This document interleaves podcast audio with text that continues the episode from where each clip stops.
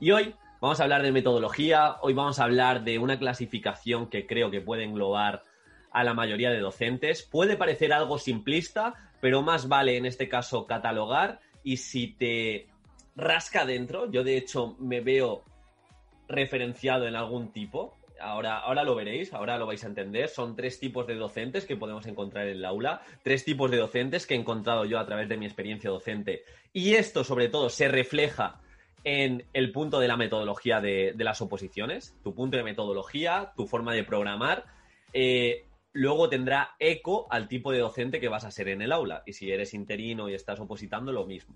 Así que bueno, espero que este, este podcast sirva para ser críticos, para reflexionar y para, sobre todo, tener un punto de metodología potente y más allá, fuera de las oposiciones, ser un docente comprometido con el cambio, porque eso es lo que buscamos en la educación del siglo XXI. Así que bueno, nada, vamos a empezar. Como os digo, estoy creando eh, mi curso de metodologías activas para los opositores y esto es como una pequeña introducción y ahora lo vais a entender al propio curso. Tres tipos de docentes. Voy a empezar por el que creo yo que es el, la lacra de la docencia, aquel docente que tenemos que evitar a toda costa, que ya no vale. Quizá en el 70, en el 80, en el 60 este tipo de docencia era, era efectiva, pero creo que hoy en día pues es muy complicado. Los consumidores le llamo. Estos docentes son los consumidores. Suelen tener una visión negativa del mundo. Las familias no se implican, los niños ya no están motivados, rechazan el cambio y utilizan prácticas de bloqueo, es decir, siempre están haciendo las mismas cosas tú ves su forma de programar y es un control C, control V, un copiar y pegar de hace 10 años. Pero totalmente, ¿eh? De hecho, eh, suelen hacer prácticamente las mismas actividades, las mismas propuestas y nunca, nunca, nunca suelen reflexionar sobre la propia actividad o suelen gastar un poco de tiempo al final de, de, las clases para reflexionar lo que se ha hecho. Esa metacognición que nos indica la neurodidáctica que es tan efectiva no es simplemente meter contenido, meter contenido, sino reflexionar sobre aquello que aprendes y hay propuestas para, ello, como vamos a poder ver en el, curso de metodologías activas. Estos docentes, pues mira, eh, hacen más una función de cuidado, una función de replicar lo que, lo que presenta el libro.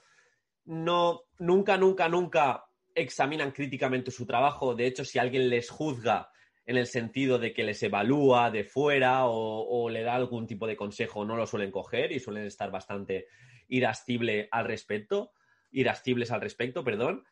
Eh, aparentan no querer mejorar y, como digo, replican año tras año. El libro es su dogma y si salen del libro puede ser que hagan, hagan algún tipo de fotocopias, pero falta mucho sentido crítico, falta mucho trabajo competencial y falta sobre todo salir ahí fuera ver lo que demanda la sociedad, ver lo que, lo que se pide a, la gente que sale de, la escuela, de la universidad, del instituto, y, no replican. O sea, yo esto lo he visto, lo he visto desde el principio, ¿eh? Yo al principio, por todo el miedo, los primeros meses fui un poco este tipo de, de, docente, porque pensaba, también te evalúan de forma externa, no sabes cómo te va a evaluar la inspectora o el inspector en tus primeros años de docencia, este, este año de funcionario en prácticas, y quizá te atreves menos a innovar. Y, yo sí que tenía ideas, porque yo a lo largo de, este tiempo y que he hecho dos carreras, he estado muchos, muchos años supeditado a un adulto, supeditado a un docente, y sí que tengo como una lista mental de todo lo que me hubiera gustado que, que me hubieran enseñado. Pues lo de siempre, el tema de la comunicación, el tema de pues, poder relacionarme, la gestión emocional, tener esa, ese emprendimiento y no estar supeditado continuamente a un adulto, a que alguien te diga, venga, lo puedes hacer, venga, lo puedes hacer. Hoy en día aún tengo como esa sensación de, de poca autonomía que me la tengo, me la tengo que buscar. Y esto es obviamente un fallo, un fallo a nivel de escuela y, este tipo de, docentes, como digo, son los consumidores que consumen los libros, que consumen el temario, lo quieren dar absolutamente todo. Son 15 temas, doy los 15 temas, me tengo que acoger al currículum, tengo que darlo. Y luego, y esto lo he visto, y no voy a decir nombres porque si no igual me cancelan, pero esto lo he visto, eh, son docentes que se jactan de haber acabado el libro. Eh, llevamos cinco o seis años acabando el libro. Nadie nos, no tenemos rival. Y ves que muchos de esos contenidos he dado 15 temas, pero igual perduran en la memoria dos o tres y luego al siguiente año se tiene que volver a dar todo. Y es el bucle, es el pez que se muerde la cola. Así que vamos a intentar evitar estos consumidores, estos docentes 1.0, eh, estos docentes del siglo XX, cuando tener una carrera ya, ya valía para enfrentarse al mercado laboral. Y, bueno, vamos a ir de forma gradual a, los tipos de docentes que a mí me interesan. Luego están en, chicha de nadie, en chicha de nadie, en tierra de nadie, los neutrales. Son docentes más competentes que sí que están eh, comprometidos con su formación. Lo que pasa que, que recolectan más que aplican. Hacen formaciones, disfrutan mucho las formaciones, están más abiertos al cambio, pero suelen tener más trabas, no innovan, no eh, están muy atendiendo al currículum y el currículum lo ven, eh, ven una transposición directa al libro de texto, a lo que se ha hecho toda la vida, de nuevo no se hacen las preguntas de qué demanda la sociedad, cómo puedo preparar a mi alumnado para que se enfrente a los distintos problemas. Eh, les cuesta, les cuesta, les cuesta. Son capaces de mejorar poco a poco, pero no tiene ese sentido de aplicabilidad. Se piensan que ser docente es simplemente, pues sí, atender los problemas de tu alumnado, eh, de vez en cuando aplicar alguna metodología que te pasa algún compañero, pero les cuesta esa capacidad de reflexión y esa, y esa promoción del alumnado comprometido, creativo y crítico, que siempre hablo, alumnado CCC. Se quedan igual en algo comprometido que cuando surge la ocasión, pues se trata, pero de manera, de manera específica no lo suelen programar, es decir, pues no programan en valores, no programan en emociones porque no da tiempo. Eso no da tiempo, no da tiempo. De nuevo, hay que acabar el libro, hay que acabar todos los contenidos, hay que acabar. Y ojo, no estoy diciendo que ahora muchos y muchas de vosotros estaréis pensando, pero Diego, hay que acogerse a un currículum, pero Diego, hay que acogerse a un temario si eh, pues hay consenso entre los distintos docentes. Y sí, obviamente, pero muchas veces eh, dentro de ese temario nosotros tenemos que ser catalizadores de esa curiosidad, tenemos que fomentar la reflexión, tenemos que fomentar también que quizá no merece la pena dar todo el libro y merece la pena enfrentarse a la relación directa de los temarios del libro con aquello realmente funcional, porque estamos compitiendo por la atención y por la concentración de nuestro alumnado y cada vez es más preciada. Yo no digo que la generación de ahora, que posiblemente sí, por todo el contexto de las redes sociales, esté más desmotivada, pero sí que quizá les cuesta más encender esa llama, esas ganas de, enseñar. Por eso tenemos que hacer cosas distintas y sobre todo dentro de nuestro marco legislativo, atrevernos a hacer roturas de patrón, eh, utilizar las metodologías activas pero con sentido, hacer bosquejos de aquello que quieren aprender nuestro, alumnado, eh, preguntarles eh, qué vemos en la sociedad, lo que siempre hablo, esta gestión emocional, eh, estos problemas de comunicación, estos eh, problemas de, crear hábitos. Pues no se trata mucho en la escuela la creación de hábitos. Quizá de vez en cuando, al menos en mi, escuela, de vez en cuando viene, viene una chica a hablar de, técnicas de estudio, pero claro, tiene un peso pequeñísimo. Nosotros dentro de, los deberes que, puedes mandar, y, de hecho, yo sí que estoy a favor de los deberes, pero claro, deberes motivantes y de vez en cuando y, que no sea una obligación de dos, tres horas, deberes cortitos, que sirva para reflexionar, que sirva para esa metacognición, para utilizar la clase invertida de manera potente. Pero claro, eh, tenemos que dar una vueltecita a todo, a todo aquello que proponemos. No vale con tengo que dar eh, todas las competencias, tengo que encontrar todos los criterios y estándares en mi, en mi metodología, que obviamente a nivel de programación y oposiciones lo, hemos, tenemos, lo tenemos que cumplir, pero, pero tenemos que trascender como docentes, no simplemente somos el medio de conocimiento, conocimiento, y ya veréis que yo creo que os va a gustar bastante el módulo de clase invertida que he dedicado en el curso, que lo llevo ahí un poquito más allá, ese aprendizaje para la vida, esa clase invertida, no solo fuera del horario escolar que se puede llevar a cabo y es una manera perfecta de alcanzar una inclusión real.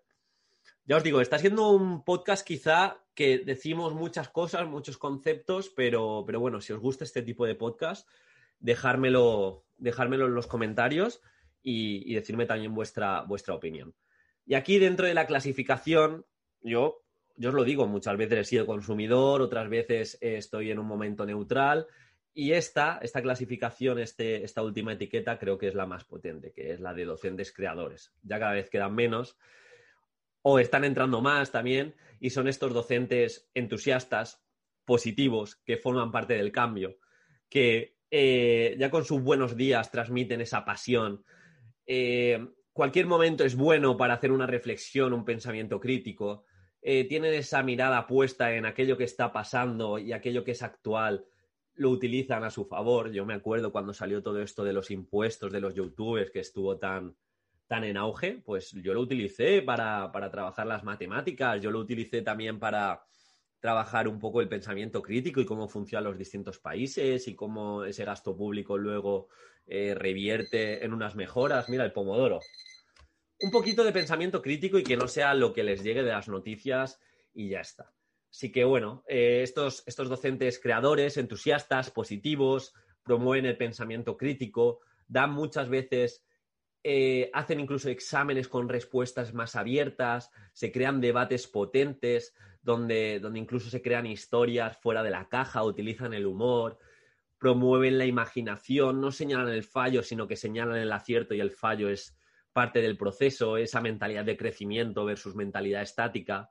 Hay que salir un poquito fuera de la caja, porque al final nosotros tenemos una edad, eh, nos, educamos hace muchos años, eh, nos dieron, digamos, todo tipo de docencia hace 10, 15, 20 años y, ha cambiado mucho. No podemos replicar lo que nos han dado a nosotros y, tenemos que hacer cosas distintas. Y estos docentes es la única manera de abordar esta incertidumbre, siempre lo recomiendo en los podcasts, estos docentes están abiertos a mejorar continuamente. O sea, es el clásico que hace una gamificación, hace, imaginaros, un breakout, una skate room, y después de hacerla no dice, mira, ya he cumplido y la replico, sino que tiene un diario para mejorarse, un diario donde apunta, un registro anecdótico donde apunta aquello que puede mejorar.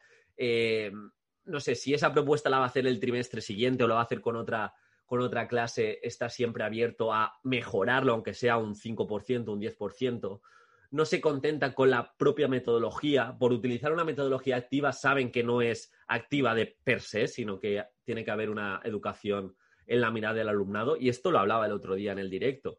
Lo hablaba de que un alumno, una alumna, sobre todo en los primeros cursos, y, si llega bachiller o llega FP y no ha tenido un, proceso de adaptación, el alumnado en sí no sabe empatizar, el alumnado en sí no sabe cooperar, el alumnado en sí no sabe jugar desde el respeto. Son valores que han de estar de manera explícita y también implícita, es decir, de forma transversal, dentro de nuestra programación y sea el contenido que sea. Siempre lo digo, la docencia, eh, la escuela, el instituto, la universidad, no tiene que ser un laboratorio en condiciones tremendamente distintas a lo que luego te vas a encontrar en el día a día. Tenemos que preparar para la vida, aprendizaje para la vida. Hay un módulo que es aprendizaje para la vida. Es lo más importante para mí. Así que bueno, este es el podcast. Espero que os haya gustado. Ya os digo, ¿dónde os veis representados y representadas? creadores neutrales, ni fu ni fa. Estos son los peores. No, en verdad, eh, no hay nada malo. Yo intentaría evitar consumidor, pero bueno, poquito a poco siempre hay momentos y momentos, con todas las trabas burocráticas, el poco tiempo, la ratio tan alta. Estoy con vosotros y vosotras, es muy complicado, pero bueno, tenemos que, que tener ese alto porcentaje de creadores. Creadores, neutrales, consumidores, ¿qué sois? En las redes sociales también es igual, ¿eh? Eh, puedes estar desde el punto de vista consumidor o neutral, que a veces creas, otras veces consumes, como somos prácticamente todos, pero mm, ¿no pensáis que la sociedad se construye más desde la creación y desde el entusiasmo de que si consumes algo agradezcas o incluso intentes mejorarlo, dar esas críticas constructivas? Es una manera más bonita de ver la educación y la vida. Bueno, un abrazo.